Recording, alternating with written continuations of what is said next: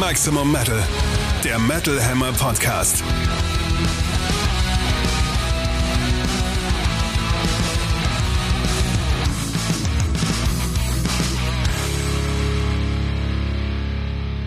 Episode 65 vom 6.10.2023. Hier ist für euch Chefredakteur Sebastian Kessler. Und aus der Redaktion Katrin Riedel. Schön, dass ihr wieder eingeschaltet habt. Und schön, dass ihr nicht nur auf WhatsApp rumhängt, jetzt wo ihr noch einen Grund mehr habt, auf WhatsApp die ganze Zeit rumzuhängen. Denn wir sind jetzt nicht nur für euch im Podcast da, im Magazin, auf der Website, auf Facebook, auf Instagram. Haben wir noch Twitter? Ich glaube. Wir sind jetzt auch auf WhatsApp. Wahnsinn. WhatsApp. Vielleicht habt ihr es schon gesehen, auf WhatsApp könnt ihr jetzt, wenn ihr die aktuellste Version habt, unten Links auf, ich glaube, früher hieß das Status oder so, wo man so seine Stories teilen konnte, was ja ein paar Leute auch auf WhatsApp gemacht haben. Da sind jetzt auch verschiedene naja, Marken, Magazine, Medien, was auch immer vertreten. FC Bayern München, Dortmund, irgendwelche Comedians, die ich nicht kenne. Und Metal Hammer hat dort auch einen Kanal. Das heißt, ihr könnt Metal Hammer jetzt auf WhatsApp abonnieren und wir können euch dort in schöner Regelmäßigkeit, wir versuchen das gerade so einmal am Tag zu machen, mit aktuellen News, mit Hinweisen aufs neue Heft, auf den Newsletter und natürlich auf den neuen Podcast direkt am Telefon zuzuspammen. Na, habt ihr Bock? Voll. Voll die, Bock. Die ersten paar tausend haben es schon gemacht tatsächlich, was super, super geil ist. So, das ist komplett neue Funktion. Ich glaube, viele haben noch gar nicht gesehen, dass sie da ist. Ich habe es auch noch nicht gecheckt. Ich habe auch noch nicht alles verstanden, aber es läuft schon mal schön an. So, also danke an die ersten paar tausend und nachdem wir es jetzt im Podcast erwähnt haben, kommen hoffentlich nochmal 80.000 mehr dazu. Vielleicht gibt es auch eine schöne Rückkopplung, dass dann die Leute, die die WhatsApp-Abos abgeschlossen haben, den Podcast hören und andersrum. Das wäre schön. Also wir versuchen ja auf allen Kanälen für alle da zu sein ja, und sich euch, da gegenseitig. Wir spammen euch quasi zu. und das alles für Umme. Vielleicht will der ein oder andere auch noch das Heft kaufen, dann können wir euch weiter zuspammen. Unbedingt. Der Heft kaufen ist ganz, ganz wichtig, äh, aber auch auf WhatsApp dabei sein, damit ihr mitbekommt, wenn das neue Heft erscheint, wann der neue Podcast erscheint und was sonst in der Mittelwelt passiert. Ist auf jeden Fall auch eine schöne Sache. Aber erstmal sind wir jetzt hier am Podcast-Start und zwar haben wir auch heute wieder die wichtigsten Alben der nächsten Wochen für euch, sprechen über das, was gerade in der Mittelwelt angesagt ist und haben Gesprächsgäste. Und zwar begrüßen wir Heretoir, die uns über ihr neues Album Nightsphere aufklären und über die tollen thematischen Hintergründe, die dahinter stecken. Aber zunächst geht's los mit Back in Black, das Metal Update. Und da beginnen wir mit einem Blick in die bunte Fernsehwelt. Genauer, Gibt's das noch? Ja, dieses Fernsehen, du weißt schon, so kleiner Kasten, Stichel, Stichel. bunte Bilder. Genauer gesagt beschäftigen wir uns da mit der aktuellen Staffel von The Voice of Germany. Das ist ja diese Musikcasting-Sendung, so ein bisschen wie Deutschland sucht den Superstar, nur ein bisschen anders aufgezogen. Und da gab es kürzlich einige coole Auftritte aus dem Rock- und Metal-Bereich. Beispielsweise hat da zuletzt der 22-jährige Niklas Fischi Scholz einfach mal Ace of Spades von Motorhead rausgehauen. Und zwar richtig schön stilecht, so im Motorhead-Shirt mit Lederkutte, mit Luftgitarre. Und herausgekommen ist da eine echt richtig gute Performance. Cooler Typ. Kein Wunder, dass da alle Coaches den Button gedrückt haben und sich dann auch umgedreht haben. Ah, schön. Das muss man vielleicht kurz erklären für äh, ja, die, die die es nicht Die, die Coaches, äh, das sind die, die Kaulitz-Brüder, aber auch Ronan Keating, Giovanni Zarella und Sharon David. Und die sagte zu dem jungen Herrn, du hast abgerissen. Damit ist er quasi eine Runde weiter in dieser Sendung. Er darf sich jetzt quasi einen Coach aussuchen aus allen, die ihm zugestimmt haben. Dann geht's weiter. Und auch mega geil übrigens, nach dem Auftritt ist einfach mal die Beschallung im Studio ausgefallen und die Mikros aller Beteiligten gingen auf einmal nicht mehr. Ein Schelm, wer Böses dabei denkt. Entweder hat es kaputt gebrüllt oder sie haben einfach einen schönen Gag damit gemacht, damit Das sie ein bisschen eine Geschichte zu erzählen haben. Glauben wir einfach daran, dass es kaputt gebrüllt also ist, hat. ist Metal oder Rockmusik denn zu hart fürs Fernsehen? Um diese Frage soll es nämlich diesmal gehen. Ja, Da gab es ja früher auch schon ein paar Fälle, ne? Es gab ein paar, genau. Ich habe im Rahmen dessen mal so ein bisschen in meinem Kopf, aber auch im Internet recherchiert und habe mich versucht, an ein paar zu erinnern. Ich glaube, am meisten draus gemacht hat fast Steffi Stube, die vor ein paar Jahren auch bei The Voice of Germany aufgetreten ist. Ich glaube, mindestens in die zweite Runde kam. Zunächst hat sie Ghost Walking von Lamp of God performt, Das war fett, was ne? halt ziemlich krass ist, weil Lamb of God ist jetzt wirklich keine Band, die man so in der Breite kennt und die wahrscheinlich auch die Coaches bei The Voice nicht kannten, möchte ich jetzt mal unterstellen. Aber sie hat mit ihren Growls da so überzeugt, dass sie weiterkam. In der nächsten Runde oder in einer späteren, ich bin mir gar nicht genau sicher, wie lange sie dabei war, gab es dann einen Song von Linkin Park, Crawling war das, meine ich. Und sie mag das Teil nicht gewonnen haben. Ich glaube, das hat in den letzten Jahren keiner von den Rock- und Metal-Kandidaten, die da immer wieder aufgetaucht sind. Aber trotzdem hat sie sich cool gemacht. So, sie hatte ähm, ihren YouTube-Kanal, hat da viele Coverversionen aufgenommen und der ruht jetzt aber auch schon seit zwei Jahren und seit 2018 ist sie auch Mitglied bei der Metalband Mission in Black, die jetzt 2023 auch endlich ein Album veröffentlicht haben, einige Festivalauftritte hinter sich gebracht haben und das Album auch produziert von Seb Levermann, den wir auch schon hier aus dem Podcast kennen, ist eine gute Sache geworden auf jeden Fall und ob jetzt der The Voice-Auftritt sie dahin gebracht hat oder sie hat es nicht gewonnen, aber man war zumindest mal im Gespräch und ist aufgefallen, hat eine Geschichte zu erzählen, wenn man da cool performt hat und sich als coole Persönlichkeit einfach präsentiert hat, glaube ich, bringt das auch in Metal-Kreisen was. Sie hat äh, ja mittlerweile spielt sie übrigens auch bei Voodoo Kiss, ne? Oder steht sie Voodoo Kiss vor, also der Band von Summer Breeze Veranstalter Achim Ostertag. Stimmt ja, tatsächlich. Wie gesagt, man muss als Metaller da nicht gewinnen. Man fällt raus. Es wird erstmal drüber gelächelt und gegrinst und gelacht. Dann performt man aber doch cool. Die Juroren und auch die Zuschauer stellen fest, dass es doch alles Musik ist und ganz cool ist. Und auch wenn es für den Sieg dann zum Glück nicht reicht, wird über Metal gesprochen und Metal wird irgendwie öffentlich wahrgenommen und auch als Musik gesehen und oh, die können ja richtig singen und das ist ja doch ganz cool. Und auch im Metal macht das ja Spaß. Ich glaube, das ist vor allem das Ding, die meisten, die da in den letzten Jahren mitgemacht haben, haben wahrscheinlich aus Spaß mitgemacht. Durchaus in dem Wissen, dass man damit jetzt nicht super groß rauskommt, weil selbst die seriösen Gewinner bei DSDS und so weiter, die kennt man ja heutzutage, glaube ich, kaum noch. Aber trotzdem ist es immer so, glaube ich, wie so ein Praktikum beim Metal Hammer zum Beispiel, äh, so ein guter erster Schritt in die Musikindustrie. Ja, ich finde es auch eigentlich schon cool, dass Metal und härtere Rockmusik da so endlich als normaler Teil der Musiklandschaft wahrgenommen wird. Also klar, Voraussetzung dafür ist natürlich, dass unsere Musikrichtung von allen Beteiligten da auch ernst genommen wird. Also als Metaller zum Clown machen sollte sich natürlich niemand im mhm. Fernsehen. Aber wenn man für eine größere Öffentlichkeit und damit auch für eine bessere Einordnung unseres Genres sorgen kann, ist das doch wunderbar. Es ist ja auch eine Kunstform und als solche sollte man sie auch öffentlich wahrnehmen. Also eben nicht halt als, die können nichts oder die machen nur Krach. Ja. Ich meine, klar, wir sitzen natürlich auch gerne in unserer geheimen Nische in Anführungsstrichen und leben auch so ein bisschen vom Außenseiter und Rebellentum. Ich finde aber auch, man muss mal ein bisschen von dieser romantischen Verklärtheit wegkommen und der Realität ins Auge blicken.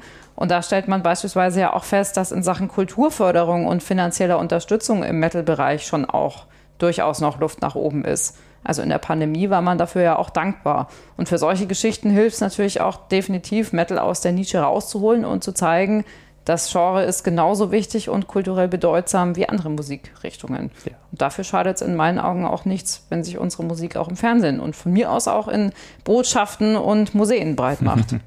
Klar, und wenn da jemand mitmacht und I Will Kill You von Cannibal Corpse vorträgt, was vor ein paar Jahren auch passiert ist. Ist das so, echt? Ja, dann ist das natürlich das hat da natürlich keine Plattform, keine Zukunft. Das fällt dann einfach nur mal auf und raus und dann wird da mal ein paar Witze drüber gelacht und die Bild hat eine lustige Schlagzeile dazu und das war's dann. Gleichzeitig ist es aber trotzdem irgendwie ein Spaß für alle Beteiligten und warum denn auch nicht und warum nicht mal so das Pop-Format somit ein bisschen aufrütteln und irgendwie zeigen, dass man auch ja, da ist. auch da ist und alles ein bisschen niederbrüllen kann. Was in Amerika 2013 eine Sechsjährige ganz putzig gemacht hat, habe ich jetzt auch bei meinen Recherchen wiedergefunden.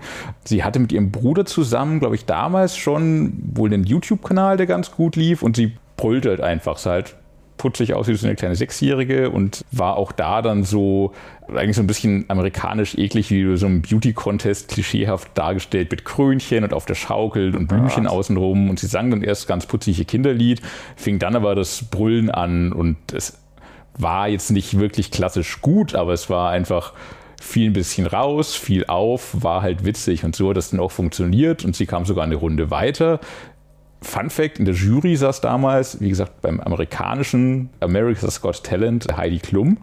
Ach was. Schräg genug. Aber ihr kleine und ihr neunjähriger Bruder kamen tatsächlich eine Runde weiter. Auf YouTube hatten sie dann wohl auch irgendwie 15 Millionen Klicks. Also das lief da ganz gut, aber so richtig was draus machen konnten sie nicht. Auf Instagram haben sie jetzt zum Beispiel nur 5000 Follower, was jetzt ja in den letzten Jahren erst hochkam. Zeigt wahrscheinlich auch so richtig geil gemacht, was dann halt doch nicht, sondern viel einfach nur auf, weil es lustig war. Also auch so kann Metal da mal präsent sein. Was ganz Schönes, was ich gefunden habe, war 2015 in Irland bei The Voice of Ireland ein John Bonham, allerdings nicht der John Bonham von Led Zeppelin. Ja. Er hat allerdings tatsächlich Immigrant Song von Led Zeppelin gesungen und kam damit eine Runde weiter. Und bei seinem späteren Auftritt hat er dann tatsächlich mit Band und zumindest gefühlt live Run to the Hills von Iron Maiden singen dürfen, Cool. was tatsächlich auch sehr, sehr cool war. Dann habe ich mich wieder erinnert an, ich bin mir nicht sicher, wie man den Namen ausspricht, Rachel Asp, Rachel Asp, die beim französischen Supertalent mitgemacht hat und auch damit Growl-Gesang aufgefallen war, die dann bei der französischen Proc Death Metal Band Eds gelandet ist dadurch. Also es kann schon auffallen, man kann das als Karrieresprungbrett machen, auch wenn man es richtig gut kann. Siehe auch Erik Grönwall, 2009 bei Swedish Idol gewonnen, hat dann bei der TV-Version von Jesus Christ Superstar unter anderem mitgemacht, bei Heat und jetzt singt er bei Skid Row. Also auch Steile Karriere in dem er hat Fall. eine steile Karriere hingelegt, die leider gerade ein bisschen ins Stottern gerät, aus gesundheitlichen Gründen. 2021, glaube ich, wurde bei ihm Leukämie diagnostiziert. Er leidet da immer noch an den Nachwirkungen. Das Immunsystem ist wohl noch geschwächt, weshalb Skid Row gerade eine Tour mit ihm absagen mussten. Was mich wiederum an Adam Nergal-Darski erinnert hat, der, man hat es fast vergessen mittlerweile, 2011 in der Jury vom polnischen, was war es denn, was auch The Voice? Ich glaube, genau, das polnische The Voice. Nergal war in der Jury, war damals in Polen natürlich, also die einen haben es sehr gefeiert, bei den anderen war es ein Riesenskandal, weil damals war schon die Bibel auf der Bühne, Zerreißnummer, groß in der Diskussion und diverse Verbände in Polen wollten ihn raushaben. Er hat trotzdem lange durchgesessen, bis er bei einem Auftritt in Warschau als Priester verkleidet so tat, als würde er eine behinderte Person im Publikum heilen. Und das war dann für die Fernsehmacher wahrscheinlich nicht der ausschlaggebende Grund, aber dann endlich die Möglichkeit zu sagen, so, äh, das geht zu weit, wir hätten dich gerne nicht mehr in der Jury. Dann ist er da rausgeflogen. War also ein kurzer Spaß, aber dass Nergal gerne provoziert und damit ja auch groß geworden ist, ist ja auch kein Geheimnis. So viel also zu Metal im Fernsehen und bei Castingshows. Man darf es nicht so ernst nehmen, aber es ist immer cool zu sehen, dass ein paar Leute Spaß dran haben und da auch positiv aus dem Rahmen fallen mit dem, was sie tun. Und wer es richtig ernst meint, der landet in dieser Kategorie. Steel meets Steel. Neue Alben im Härtetest. Und da beginnen wir in Hamburg mit den Power- und Heavy-Metallern Iron Savior, die seit 1996 unter dem Kommando von Kapitän Piel Zielk unterwegs sind. Also die meinen es wirklich ernst. Kai Hansen von Halloween und auch der frühere Blind Guardian-Schlagzeuger Thomas Stauch haben in der Frühphase der Band übrigens da auch mitgemischt, mal für den Hintergrund. Das ist jetzt aber schon ein bisschen her, zurück ins Hier und Jetzt. Das nun erscheinende neue Album ist der Nachfolger des letzten regulären Werks von 2020. Es heißt Firestar und ja, klingt auch durchaus feurig, kann man sagen. Also für mich eine echte Überraschung. Ich hatte Iron Savior schon immer als gute Band abgespeichert, aber diese Platte fällt in meinen Ohren schon ziemlich stark aus. Wir hören da beschwingte, gut gemachte und auch wirklich viel Spaß bringende Songs, irgendwo zwischen Heavy, Power, Speed Metal mit schön hohem Gesang. Das Ganze funktioniert in allen denkbaren Ausprägungen. Also Demise of the Tyrant ist beispielsweise eine richtig starke Nummer im gedrosselteren Tempo, die mit vereinzelten Chören auch noch so eine Prise Epik einstreut. Curse of the Machinery, der Titeltrack und auch Mask, Cloak and Sword geben dagegen ordentlich Gas. Und the Fires of Hell atmet ja, puren Stahl, ist aber auch sehr melodisch. Das empfinde ich überhaupt so ein bisschen als äh, Stärke des Albums.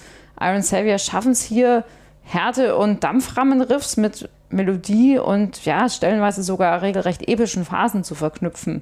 Und trotzdem klingen sie dabei nicht cheesy, sondern in erster Linie ziemlich catchy, also eingängig. Bisschen wie eine Mischung aus Primal 4 und Blind Guardian, würde ich mal sagen. Gefällt mir richtig gut, ist ein echter Stimmungsbringer, also so wie guter Power Metal eben sein soll. Ja, und vielleicht liegt es daran, dass der Soundcheck-Monat sehr Death Metal-lastig war, aber mir ist dieses Iron Savior-Album auch sehr positiv aufgefallen. Positiver als die letzten Alben, die, die schlecht waren, aber halt so, ja, gut danke nächstes, aber das fand ich jetzt auch überraschend stark. Ich glaube, zumindest gefühlt ist es ein bisschen härter als die letzten, trotzdem hochmelodisch, voller Hymnen, wie du schon sagtest, Halloween, Blind Guardian, all das scheint da durch. Kleiner Nerd-Bonus noch. Den Song Across the Wasteland fand ich eh schon cool. Schön rockende, heavy Hymne, nicht besonders schnell, dafür atmosphärisch und treibend. Als ich dann festgestellt habe, dass die inspiriert ist von Stephen Kings Der dunkle Turm, hing ich dann noch ein bisschen mehr am Haken. Also auch dafür Hut ab und gute Wahl, was die textliche Inspiration des Songs auch angeht. Aber auch davon ab, ein echt gutes Power- und Melodic Metal Album. Davon hat man ja dieser Tage nicht am Fließband was. Allein damit fällt Firestar sehr positiv raus. Das nächste ist, glaube ich, eher ein bisschen ein Streitfall bei uns, oder? Möglicherweise. Und zwar Carnifex mit dem neuen Album Necromantium, spricht man es wahrscheinlich korrekt aus, obwohl Necromantium auf Deutsch mal wieder viel lustiger und eingängiger klingt. Wer Carnifex nicht kennt, eine Deathcore-Band aus Kalifornien, seit 2005 aktiv. Mich selbst haben sie mit Die Without Hope 2014 geknackt und abgeholt. Der Stil ist natürlich Deathcore technisch extrem hart, enorm wuchtig, dabei aber immer mit so einem Quantum-Melodie und, oh, das wäre ein schöner ähm, Albumtitel übrigens. Ein Quantum, Quantum Melodie. Melodie. Ja, vielleicht mal JBO Bescheid geben. Der James Bond unter den Albumtiteln. ähm, Entschuldigung, ich habe dich unterbrochen. Nee, dafür sind wir da. Es ist ja auch eine Dialogform, die wir hier betreiben. Äh, klassischer Metal, Black Metal hängt auch mit drin. Vor allem, was für mich Carnifex zumindest von vielen anderen Deathcore-Bands abhebt, ist, dass sie Songs schreiben können, dass nicht alles gleich klingt und alles immer nur zum nächsten Breakdown hetzt, ohne dass sonst irgendwas groß hängen bliebe, sondern da ist echt immer Luft für große Nummern und große Momente. Nicht jeder Song, aber auf jedem Album drei, vier, die herausstechen und die Alben haben alle eine eigene Identität und immer was Memorables. Und das habe ich bei Deathcore nicht in aller Regelmäßigkeit zumindest, sage ich mal. Jetzt also das neue Album, das ich glaube neunte bereits und ich war so, äh, kam das nicht erst raus? Und tatsächlich das letzte kam erst 2021. Graveside oh. Confessions hieß das und ja, jetzt liegt der Verdacht nahe, okay, und jetzt schon wieder eins. Das könnte ein Schnellschuss sein und alles nur wiederholen, was die zuvor gemacht haben, aber weit gefehlt. Necromantium ist tatsächlich eine hörbare Weiterentwicklung und sie haben nochmal einen neuen Ansatz gefunden. Wie gewohnt herrscht natürlich gewaltiger Druck, massive Breakdowns, höllische Death Metal Growls, Death Metal Riffs und exaltierte Gitarrensoli. Während auf dem Vorgänger aber Industrial-Elemente herausstachen und das Album so ein bisschen abgehoben und besonders gemacht haben, setzt die Band jetzt auf großspurige Orchestrierung. Da Carnifex eh schon immer eine Portion Black Metal mit drin hatten, schlägt jetzt die Waage sehr Richtung Symphonic Black Metal um, so in Richtung früherer, mittelfrüher Timo Borgir wenn man sich Crowned in Everblack anhört oder auch Heaven and Hell All at Once. Oder auch The Pathless Forest, was sich auch Cradle of Filth Fans tatsächlich mal unvoreingenommen anhören sollten, während bei einem Bleed More auch Cannibal Corpse Fans abgeholt werden dürften. Damit beschreiten Carnifex durchaus den Weg, den Lorna Shaw zuletzt ein bisschen salonfähig gemacht haben, so salonfähig Deathcore halt ist. Man könnte ihnen jetzt natürlich vorwerfen, da einem Trend hinterher zu rennen, den Lorna Shaw aufgemacht haben. Aber gleichzeitig muss man eingestehen, dass sie das halt sehr gut machen. Für mich im Gegensatz zu Lorna Shore auch Songs haben, die ohne das Orchester sehr gut funktionieren würden und kicken und hängen bleiben. Bei Lorna Shore war es für mich oft nur das Orchester, das es irgendwie hörbar und interessant gemacht hat, während hier alles ineinander greift und ein schönes Miteinander ergibt. Also ein schön brutaler Abriss und eine weiterhin spannende Entwicklung für Carnifex. Ja, also eine interessante Mischung durchaus aus brutalem Deathcore und Nuancen von ja, Black Metal und Orchester. Ich finde aber schon, dass der Grundtonus modern bleibt. Also Durchaus. Ich, mich hat es nicht so tatsächlich erinnert an die von dir genannten. Also weder an Septic Flash, also Symphonic Death Metal, noch an Demo Borgia oder Cradle of Filth, also Symphonic Black Metal. Also ich finde, es ist schon deutlich im Chorbereich angesiedelt und mit Ja. Elementen wie Breakdowns eben auch gespickt. Ich finde tatsächlich ein paar Songs sehr herausstechend, vor allen Dingen How the Knife Gets Twisted mit extrem viel Melodie und also da geht es fast schon ins Hymnische, finde ich. Oder auch schnellere Nummern wie Infinite Night Terror, da sehe ich auch die aktuellen Stärken. Davon abgesehen fällt mir das Ganze oftmals ein bisschen zu stumpf und tieftönend aus. Also für mich ist das immer noch so ein bisschen Musik, die vor allem für Pit-Action gemacht ist. Also da kann man hier so schön rumstampfen und irgendwie alles aufmischen. Das auf jeden Fall. Da funktioniert das bestimmt gut, aber also ich persönlich würde das jetzt zu Hause ehrlich gesagt nicht auflegen. Es ist kein schlechtes Album, beileibe nicht, aber naja, Es eher ist für die Live. Äh, nach wie vor extrem und wie du sagtest, ja, falls das meinerseits nicht richtig rausgekommen sein soll, es ist auf jeden Fall modern. Moderner Death Metal, moderner Deathcore. Aber ich glaube auch, durch die Elemente, die sie noch drin haben, vielleicht interessant für den einen oder anderen, ich sag mal, über 30-Jährigen. Was? Und damit kommen wir zu den Alben vom 13.10. und begeben uns wieder zurück in den deutschen Raum und tauchen da in den Untergrund ab, wo die Samurai Noir seit 2008 ihr Unwesen treiben. Die Erfurter spielen höchst melodischen Death Doom, geben sich also hauptsächlich der Langsamkeit hin und unterfüttern diese mit ja, todtraurigen Gitarrenmelodien und tiefen Growls. Also das Ganze zieht richtig schön runter, geht für Fans von emotionalem Düsterdoom aber auch sehr ans Herz. Also ist wirklich sehr, sehr gut gemacht. Und das nun erscheinende fünfte Werk der Truppe nennt sich Your Sunset, My Sunrise und ist auch wieder richtig schön geworden. Neben den genannten Elementen beinhaltet die Platte sehr emotionale Einsprecher und auch ein paar längere Instrumentalsektionen, aber auch packende, fast schon hittige Passagen. Also als Beispiel sei hier Against the Daylight genannt, das mit so einem sehr tollen, auch ein bisschen an finnische Melodeath-Bands erinnerten Riff so richtig schön einfängt. Das gilt übrigens auch für den folgenden Titeltrack, der stellenweise auch ordentlich Fahrt aufnimmt, sowie das wirklich urgewaltige Sleepwalker in Yesterday's Smoke. Also Samba Noir sind auf diesem Album mitnichten nur langsam unterwegs, sondern klingen immer wieder ganz schön flott und sehr packend dabei.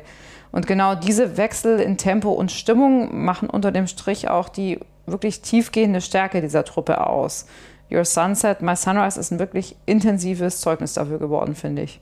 Und Against the Daylight, du hast es schon erwähnt, ist für mich einfach ein Mega-Song, was für ein Überrefrain. Wirklich zum Dahinschmelzen, tragisch, aber zugleich voller Energie und strahlend hell. Hat mich so ein bisschen erinnert an so spät 90er, Anfang 2000er Melodic Black, Gothic, Dark, Doom, Metal. Auf jeden Fall sehr, sehr, sehr begeistert. Nicht jeder Song auf dem Album funkt bei mir so wie dieser. Trotzdem super hohes Grundniveau und hat mich jetzt auch beim nochmaligen Hören für den Podcast auch nochmal anders begeistert als beim Soundcheck-Marathon, wo man das Album so ein bisschen durchrennen musste. Aber jetzt nochmal beim intensiven Hören hat es mich auch nochmal anders gepackt und wirklich sehr, sehr schön und perfekte Einleitung für den Metal-Herbst. Genau. Und ein Hinweis dazu vielleicht noch: Live zu sehen sind December Noir aktuell auf Tour mit Endseeker, auf deren neues Album wir vermutlich in unserer nächsten Podcast-Episode zu sprechen kommen werden. In dieser aber noch müssen wir sprechen über Sulfur Aeon und ihr neues Album Seven Crowns and Seven Seals. Das vierte Album der Death Metal Durchstarter aus Nordrhein-Westfalen. 2010 erschien ihr erstes Demo, 2018 konnten sie mit dem dritten Album The Scythe of Cosmic Chaos den Album des Monatstitel im Metal Hammer abstauben. Spoiler, diesmal haben sie es knapp nicht geschafft in Aber unserer nächsten Ausgabe, aber sehr, sehr knapp. Details dazu liest ihr in der nächsten Ausgabe ab dem 20.10. Gut angekommen ist das Album trotzdem und wurde sogar sehr gefeiert. Es handelt sich um eine, wer es nicht kennt, eine Mischung aus Death, Black und Epic Metal im weitesten Sinn und klingt sehr eigen, sehr einzigartig, beschäftigt sich inhaltlich mit Lovecraft, dem Lovecraft-Universum und Cthulhu und all den anderen Tentakelfreunden. Intensität und Abwechslung wird auf Seven Crowns and Seven Seals groß geschrieben. Tendenziell sind die Songs allesamt ausladend, steigern sich langsam, ziehen einen immer tiefer rein ins Dunkel. Insgesamt ein Album, das schwarz klingt wie der tiefste Punkt des Meeres, zugleich majestätisch, bedrückend und übermenschlich kraftvoll, eine perfekte Vertonung eben der Lovecraft-Geschichten. Der Gesang, der Sänger nennt sich nur M. -Punkt. Man tritt halb anonym auf sozusagen, grunzt und grollt und krächzt und faucht, aber singt auch immer wieder klar und dann vor allem in einem sehr epochalen, sakralen Gesang, wie zum Beispiel in dem Song The Yearning Abyss Devours Us, für mich überhaupt einer der besten Songs des Albums der die melodische und atmosphärische Seite der Band schwer in den Vordergrund stellt erinnert mich irgendwie auch an eine harte, sehr harte Version von The Vision Bleak. Rein was die Grundatmosphäre angeht und vielleicht auch das Melodieverständnis, auch wenn der Stil ein ganz anderer sein mag. Arcane Cambrian Sorcery ist weniger episch, eher finster und zermalmend. Daher wohl was, was Behemoth-Fans mit abholen kann. Der Titelsong Seven Crowns and Seven Seals fasst dann in knapp neun Minuten nochmal alles irgendwie zusammen, ist ein richtiges Dark Death Epic Metal Schlachtfest mit außerweltlichem Höhepunkt, der in Pink Floyd Sphären hochstrebt und sich irgendwo zwischen Symphonic Death Metal und Amon Amarth Epen, Morbid Angel und Septic Flash festbeißt. Sulfur Aeon beweisen sich auf jeden Fall als eine der spannendsten aufstrebenden Death Metal Bands und legen hier ein sowohl anspruchsvolles als auch packendes Album an den Start. Ich finde auch, dass es sehr einzigartig klingen. Also dafür, dass es die Band ja jetzt noch gar nicht so lange gibt, haben sie sich schon eine krasse Identität aufgebaut, zeigen auch mal wieder einfach, wie gut sie sich auf ihren knüppelnden Black and Death Metal verstehen, wie gekonnt sie diesen düsteren Stil auch mit Melodien und atmosphärischen Elementen unterfüttern. Zum Beispiel in Hammer from the Howling Void, das fand ich sehr stark. Sie bauen auch so eine gewisse Erhabenheit auf, lassen aber dabei keineswegs Härte und Aggressivität vermissen. Und eben, das sagtest du auch schon richtig stark, finde ich, auch diese ja, mantraartigen Beschwörungen, mhm. die da im Stück The Yearning Abyss Devours Us zu hören sind. Davon abgesehen stimmt das aber auch packend dahin. Aber dieser Klagesang bringt einfach nochmal eine extrem spannende Note ein. Genau wie auch der gesprochene Beginn des Titeltracks. Der ist auch übermächtig geraten. Also eine echte Offenbarung. Hinten raus auch mit wunderbarer Sogwirkung. Das können sie auch sehr gut. Also ja, extrem starkes Album von Sulfur Aeon. Und wer ihnen den Soundcheck-Sieg streitig gemacht hat, kommt dann im nächsten Heft heraus. Das erscheint am 20.10. oder in einer der nächsten Podcast-Episoden. Da werden wir wahrscheinlich auch drüber reden. Es bleibt spannend. Und wer jetzt neugierig geworden ist, in unserer Playlist hört ihr natürlich Klangbeispiele sowohl von Sulfur Aeon als auch von all den anderen Bands, über die wir heute gesprochen haben. Ihr findet die Metal Hammer Podcast Playlist auf Spotify, indem ihr danach sucht oder in dem Beschreibungstext unterhalb dieser Episode.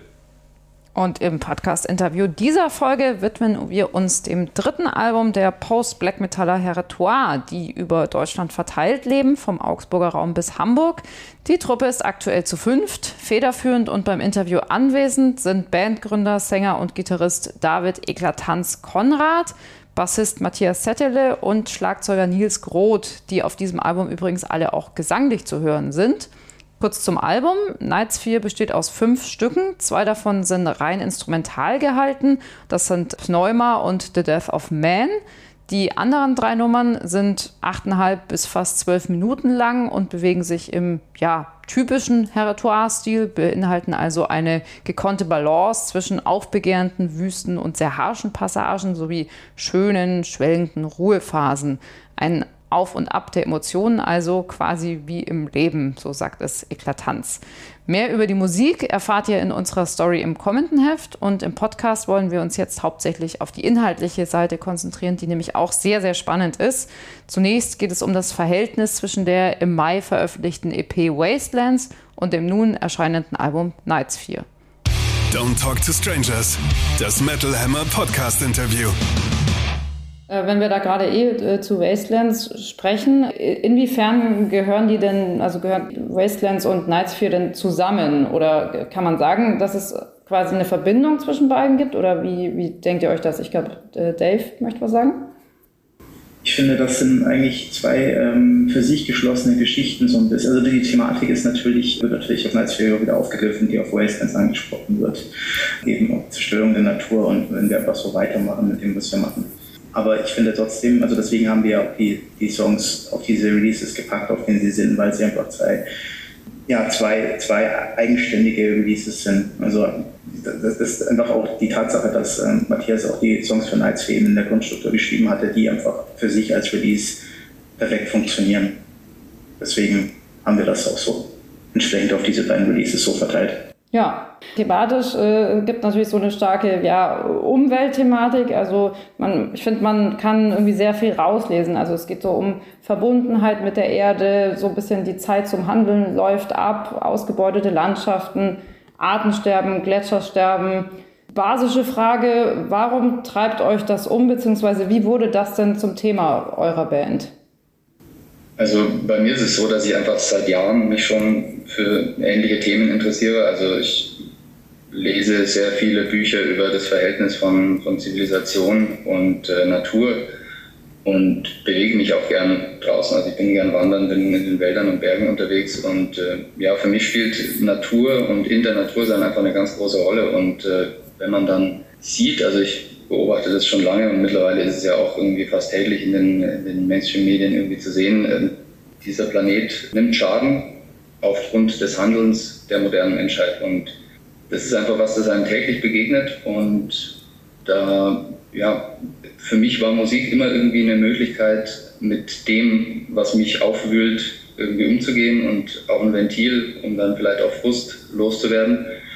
Und ja, inspiriert durch verschiedene Autoren ähm, kam dann diese Idee, eben auch so eine Geschichte als Heritor-Album zu verarbeiten, wobei wir da auch uns einig waren, dass wir jetzt nicht irgendwie ein aufreißerisches Politalbum schreiben wollten, sondern wir wollten das eben schon in, in ich sag mal, so ein vielleicht Art poetisches oder auch metaphorisches Kleid ähm, kleiden, wo wir dann einfach auch dem Hörer überlassen, was er damit anstellt. Also es ist ja, gibt, gibt ein Thema, eine Geschichte, ist vielleicht auch eine, eine recht individuelle Sicht von uns, aber am Ende kann ja auch jeder mit dem Album dann machen, was er möchte. Du hast ja auch schon angesprochen, dass man ähm, in den Songs verschiedene Dinge, verschiedene Welten, verschiedene Emotionen fühlen kann und wir würden uns freuen, wenn das mit den Lyrics eben auch so passiert, dass die Leute einfach ihr eigenes Ding draus machen.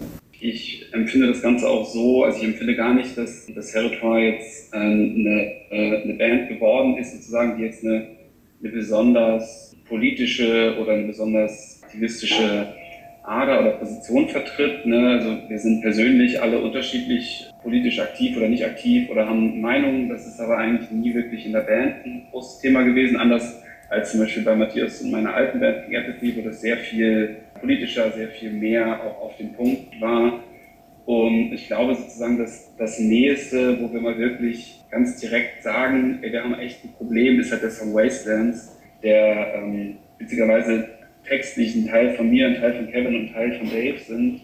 Und, aber trotzdem haben alle drei quasi irgendeine Idee gehabt, die man einfach im Text total gut zusammenpacken kann. Und ich finde, dass dieses Thema eigentlich das elementare Thema der Welt gerade ist oder eigentlich nicht nur unserer Generation, eigentlich aller Generationen und das ja auch eigentlich ein total, total wichtiges Thema ist, was es im Metal schon oft gab. Also wenn ich mir äh, zum Beispiel ähm, World Demise von Obituary oder so, das ist ja eigentlich schon ein politisches Album, was sozusagen Umweltzerstörung schon in Anfang der 90er irgendwie aufgebracht hat oder in den 80ern irgendwelche Halloween-Texte sogar, äh, wo es um dieses Thema ging. Das heißt, es zieht sich eigentlich ja ähm, durch Generationen von ähm, Metal-Fans oder von Metal-Bands auch durch. Und es ist eigentlich ein Trauerspiel, dass wir 2023 noch so eine Texte schreiben müssten oder sozusagen, dass uns das so umtreibt, dass alles noch viel schlimmer wird. Vor allem halt ja auch die Ungerechtigkeit, die damit einhergeht. Es ist ja nicht nur ein Problem, also dem Planeten ist es letztlich egal,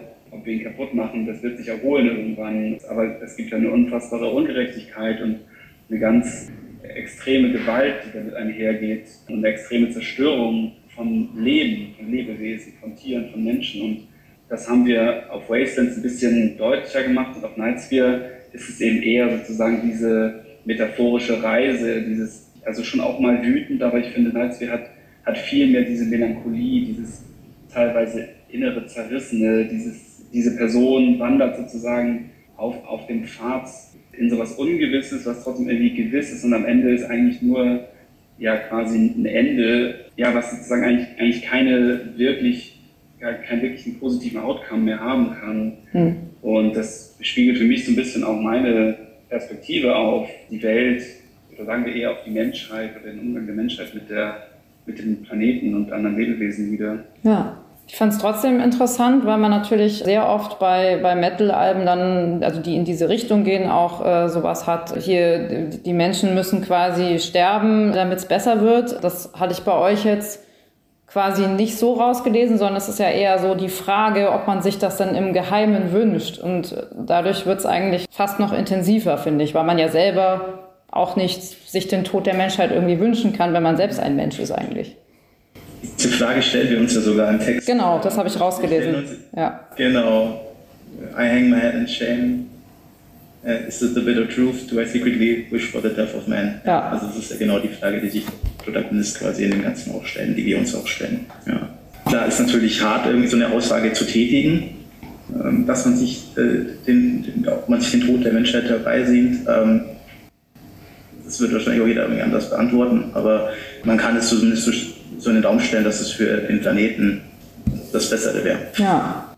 Also ich glaube, es ist einfach ganz interessant, oder für mich zumindest ist es ganz interessant, diese Frage einfach in den Raum zu stellen, weil ich glaube, dass sozusagen in, in diesen Diskussionen um das Verhalten der, der Menschheit, es gibt ja gar nicht dieses Verhalten der gesamten Menschheit, man muss ja auch differenzieren. Wir ja. haben hier einen, einen westlichen industrialisierten Lebensstil, der natürlich deutlich destruktiver ist, als wenn ich mir zum Beispiel äh, indigene Gemeinschaften im, im Regenwald in Südamerika anschaue. Also diese Gemeinschaften zerstören jetzt nicht den Planeten, sondern das macht ja einfach ein, ein kapitalistisch organisiertes, ja westlich industrialisiertes System beziehungsweise ein, ein Lebensstil, der einfach global etabliert ist.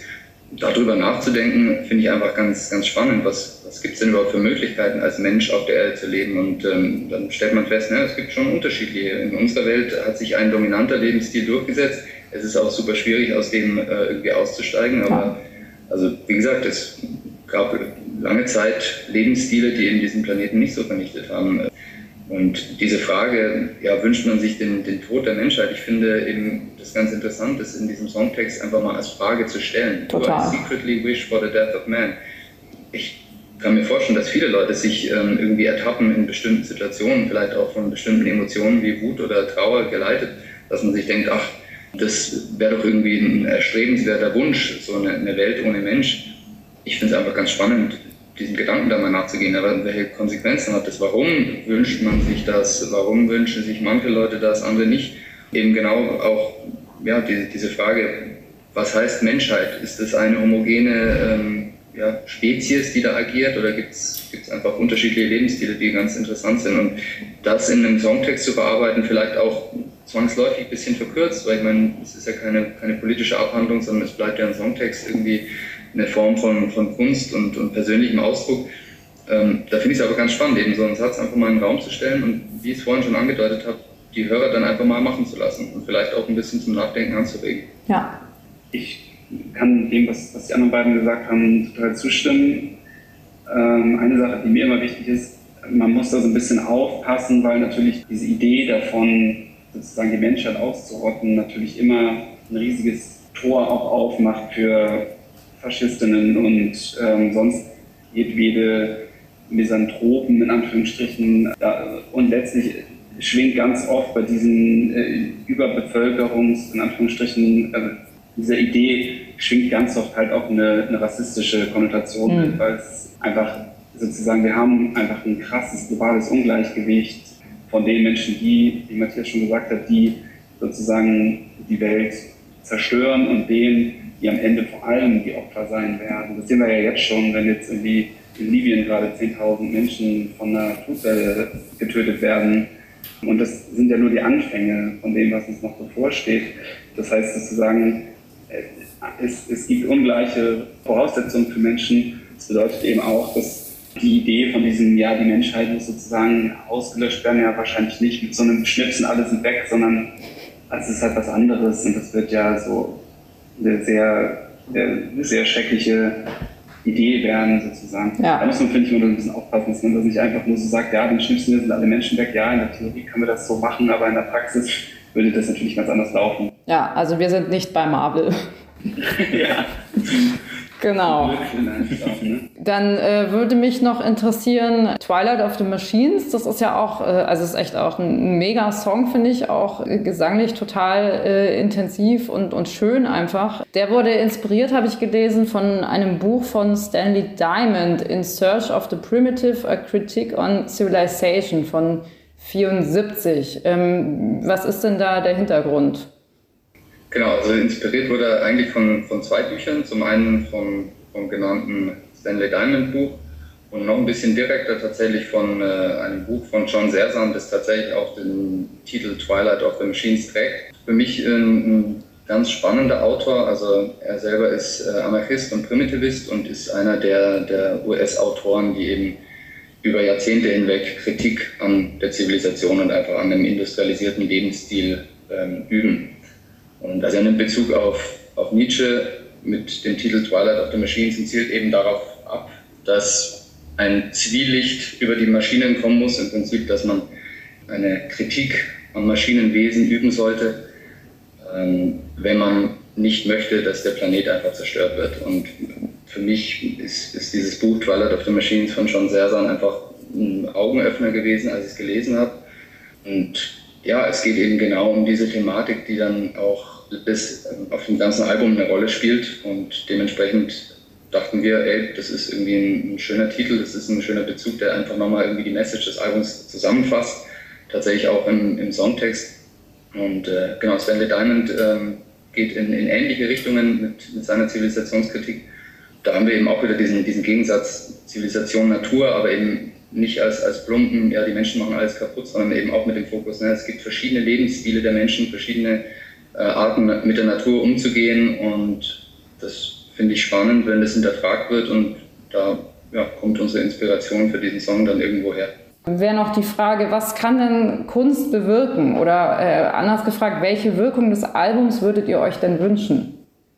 Also was Kunst bewirken kann, glaube ich, ist super vielfältig, ne? kann, kann glaube ich, ungefähr alles bewirken im Menschen. Ich bin durch Musik politisiert worden, ganz früh schon. Und habe hab schon, also dieses Thema, was wir ja auf Wasons und auch auf Nightsphere verarbeiten, das habe ich schon als, als Teenie bei ähm, alten Battle Live-Platten gehört. Also finde ich eigentlich ganz interessant, dass äh, egal von, von welchem Genre man spricht, eigentlich dieses Thema Umweltzerstörung und damit einherliegende auch unterschiedliche Emotionen, wie die Menschen damit darüber bringen, eigentlich immer, ja, eigentlich immer präsent war. Das heißt, eigentlich, glaube ich, kann, kann Kunst eben vor allem Dinge auslösen. Ob jetzt Kunst alle irgendwie tatsächlich gesamtgesellschaftlich Dinge verändern kann, würde ich ein Fragezeichen hintermachen. Aber im, im Einzelnen, glaube ich, kann, kann Kunst total viel. Es kann anregen zu politisieren, es kann glücklich machen, es kann traurig machen emotionalisieren. Es kann vor allem bei mir auch mich total viel bilden. Also ich bilde mich total viel über, über Musik, indem ich keine Ahnung, einen Songtext nehme, wenn der mich interessiert, dann recherchiere ich einfach ein bisschen und schau mal, worum geht es da eigentlich tatsächlich. Mhm. Also ich kann mich da voll und ganz anschließen. Ich, ich denke auch, dass Kunst und Musik im Speziellen tatsächlich die Kraft hat, Menschen emotional zu packen. Und ich glaube, dass das ein, ein mächtiges Mittel ist, um mit Menschen zu interagieren. Was daraus erwächst, ist dann, glaube ich, eine, eine, ganz individuelle Frage. Aber Musik kann auf jeden Fall die Emotionen von, von Hörern ansprechen. Und äh, wie Nils schon gesagt hat, ob das dann äh, wütend macht oder traurig macht oder nachdenklich, das, ähm, glaube ich, ist dann auch vom Individuum abhängig. Aber gibt ja viele Beispiele, dass durch Musik dann tatsächlich auch Menschen zu Aktivisten geworden sind. Also braucht man nur äh, Earth Crisis in den 90ern ansehen, wo tatsächlich mehrere Umwelt- und, und Tierrechtsaktivisten explizit geäußert haben, dass sie die Musik angehört haben, kurz bevor sie tatsächlich aktiv geworden sind. Und das ist mit, mit Herretor bei uns überhaupt nicht unser Ziel. Also ähm, wir schreiben diese Musik nicht, um ja, die, die Welt zu retten oder Menschen dazu anzustacheln, jetzt welche Dinge auch immer zu tun. Für uns, glaube ich, ist es ähm, schon auch eine persönliche Form des Ausdrucks. Und wenn das andere Leute irgendwie anspricht und wenn die sich denken, ah, okay, ich sehe Dinge ähnlich. Oder vielleicht, wenn sich Leute denken, hm, sehe ich nicht so, aber irgendwie finde ich es ganz interessant, ich mache mir Gedanken drüber, sind wir eigentlich schon zufrieden als, als Musiker. Oder zumindest ich, ich würde mir denken, dass, dass wir dann schon ziemlich weit gekommen sind, wenn man einfach Menschen emotional ergreifen kann. Und wie Nils schon sagt, wenn, wenn Menschen dann noch irgendwie vielleicht durch die Emotionen, die sie spüren beim Musikhören, irgendwie interessiert sind und einen Songtext vielleicht nochmal zweimal oder dreimal lesen und dadurch dann noch Dinge lernen. Also das ist ja, also, da muss man ja unglaublich zufrieden sein, wenn man das irgendwie als, als Musiker schafft, dass Leute da wirklich ähm, so ergriffen sind. Glaube ich, kann, kann jeder zufrieden sein, wenn das gelingt. Das ist in jedem Fall richtig. Dann, äh, ich glaube, das wiederholt sich jetzt ein bisschen mit dem, was Nils auch schon gesagt hat. Das hatte ich nämlich auch mal äh, gehört. Und zwar seid ihr ja kürzlich in einer Arte-Doku äh, aufgetreten. Mal so kurz ein Blick hinter die Kulissen. Wie wurdet ihr denn dafür rekrutiert? Wie, wie lief der Dreh ab? Und vielleicht, was erhofft ihr euch denn von eurem Auftritt in dieser Doku? Es war so, dass ich mit ja, Regisseur des Beitrags ähm, schon mal zu tun hatte der hat eine andere Band von mir ähm, mal angesprochen, da ging es auch um, um den Bezug Metal und Natur. Und so ist da irgendwie das, die, die Connection zustande gekommen und wir fanden uns, glaube ich, von Beginn an recht sympathisch und war diese Idee eben im Raum, so einen Beitrag eben über Kunst und Klimawandel zu machen. Und dann hat er uns nochmal kontaktiert und gemeint, ob wir da nicht vielleicht eine, eine passende Band wären. Und dann haben wir gesagt, ey, sehr gerne, die Zusammenarbeit das letzte Mal war schon, war schon schön und thematisch passt auch und dann haben wir uns gedacht, ey, das ist, das ist eine, eine schöne Sache und ich glaube, erhofft haben wir uns da nichts großartig. Ich denke mir, es ist schön, wenn, wenn jemand Interesse zeigt und sagt, ey, ich würde gerne irgendwie euch interviewen und, und irgendwie einen Videobeitrag machen. Dann sagen wir natürlich auch gern, was, was uns umtreibt und, und beantworten gerne die Fragen, aber das war jetzt nicht mit irgendeiner großen Hoffnung verbunden. Aber passt ja jetzt natürlich auch so ganz schön in die Promophase rein. Das ist ein glücklicher Zufall, ja. ganz, Zufall. ganz genau. Dave, äh, dich wollte ich auch noch fragen, du bist ja, glaube ich, vor, das fiel auch in der Doku, vor zwei Jahren Vater geworden. Richtig, ja. Nimmt das irgendeine Art von Einfluss auf die Band oder was hat sich denn generell für dich dadurch verändert? Mein Blickwinkel hat sich auf jeden Fall verändert. Also das habe ich auch in der Doku angesprochen, dass man natürlich dann einfach sich auch überlegt, in was für einer Welt wird mein Kind groß? Was wird sie erleben, wenn ich nicht mehr bin? Was wird sie sehen? Dinge sehen, die jetzt schon irgendwie am, am Anfang stehen. Ich kann nur sagen, ich, äh, also ein Teil von uns wohnt ja im Süden und ich hatte jetzt irgendwie in den letzten zwei Monaten hatten wir Stürme, wo es uns die kompletten Bäume einfach, also Nadelbäume, riesige Nadelbäume, einfach wie Streichhölzer sind die umgefallen und, und, und, und das in kürzester Zeit und sowas habe ich noch nicht erlebt und das macht einen einfach zusätzlich noch nachdenklich, was, was wird sie so erleben und natürlich, also jeder, der ein Elternteil ist, weiß, was so ein Kind dann sonst noch so für einen Einfluss hat, aber jetzt in Bezug auf diese Thematik, ähm, die, mit der wir uns äh, auf Wastelands gewidmet haben und wir gewidmet haben, ist das eben was, was mich noch mehr antreibt, irgendwie ähm, sich da auch, auch, auch, textlich und so weiter auch damit zu befassen und das irgendwie mit einfließen zu lassen. Ja, ansonsten, um zum Ende zu kommen. Drittes Album ist ja so generell äh, Make It or Break It, heißt ja immer so schön äh, im, im äh, Musikjargon. Ihr macht das ja aber alle nebenher. Daher die Frage, äh, wohin wollt ihr denn mit dieser Band? Was ist da eure Vision? Was für Wünsche, was für Träume habt ihr für Tor? Also ich glaube, da spreche ich für alle von uns, dass wir natürlich möglichst viele Konzerte spielen wollen, möglichst viele Menschen erreichen. Im besten Fall natürlich auch einfach die Band auf ein Level bekommen, dass man vielleicht auch sagen kann, pass auf, ich arbeite jetzt halt einfach einen Tag weniger die Woche oder ich äh, mache nur noch eine 50%-Stelle, denn ja, das luxuriöse äh, Bandleben 2023 bedeutet, dass alle von uns Vollzeit arbeiten und wir das, was wir machen, alles in unserer Freizeit machen. Und das ist teilweise eben schon echt ganz schön happig. Und ich glaube, das ist so ein bisschen die Basis dessen. Ansonsten muss ich sagen, ganz schön viele Träume, die ich mal als Jugendlicher hatte, haben sich halt einfach schon für mich erfüllt. Ich habe irgendwie als Kiddie mal geträumt, Konzerte zu spielen und irgendwie auf Tour zu gehen, Platten aufzunehmen. Jetzt haben wir gerade drei Shows mit Killswitch Engage gespielt. Bin ich auch totaler Fan als Teenager von gewesen, finde ich immer noch gut. Und solche Geschichten, ähm, das ist natürlich total, total krass. Ich glaube, was sozusagen ein, ein, Traum, den ich für diese Band habe, ist, dass wir mal richtig viel Zeit im Studio haben für eine Plattenproduktion. Dass wir uns mal wirklich zwei Wochen am Stück zusammen alle, das hat bei Nightsphere an wenigen Tagen schon sehr, sehr gut funktioniert, wenn wir alle, alle zusammen im Studio sind. Das wäre, glaube ich, sowas, wo ich denke, oh, das, das wäre mal richtig schön, weil das ist auch die Realität von den meisten Bands heutzutage. Die meisten Sachen werden zu Hause mit einem Interface einfach eingespielt. Schlagzeug, da gehen dann einige Bands noch in, ins Studio für. Häufig passiert selbst das nicht mehr. Bei, den, oder bei vielen Bands wird einfach die Drums programmiert oder halt äh, teilweise auf dem E-Drum zu Hause eingespielt. Und das ist überhaupt nicht die Herangehensweise, die ich so habe. Ich spiele total gerne auf Festivals, bin total gerne auf Tour. Das ist eben auch so ein Ding, ne? Das ist ein bisschen klischee-romantisch, aber die beiden sind halt einfach meine besten Kumpels, so, ne? Und wir sind halt keine Band, die sozusagen aus irgendwelchen finanziellen Gründen oder so zusammen ist, sondern wir kennen uns alle, also die beiden kennen sich noch länger, aber ich kenne Dave und Matti jetzt auch seit 2011 und über die Jahre in anderen Bands zusammengespielt und ja, das ist jetzt, also wir sind jetzt mit der Band an so einem Punkt gerade, wo ich denke, das ist alles so cool und wir haben so eine Harmonie und so eine Struktur in, in die Band bekommen, dass, dass ich eigentlich an dem Punkt bin, wo ich denke, ja, ich, ich raufe mir auch manchmal die Haare, ne, weil es einfach stressig ist und weil wir auch einfach drei Star Sturköpfe manchmal sind. Ähm, aber wir sind an so einem voll geilen Ort eigentlich mit der Band. Deswegen kann ich gar nicht so sagen, wovon ich noch groß träume, weil eigentlich ist es, habe ich mit dieser Band mehr oder weniger das bekommen, was ich glaube ich auch viele Jahre in allen anderen Bands immer gesucht habe. Also ich bin echt ziemlich happy, ja.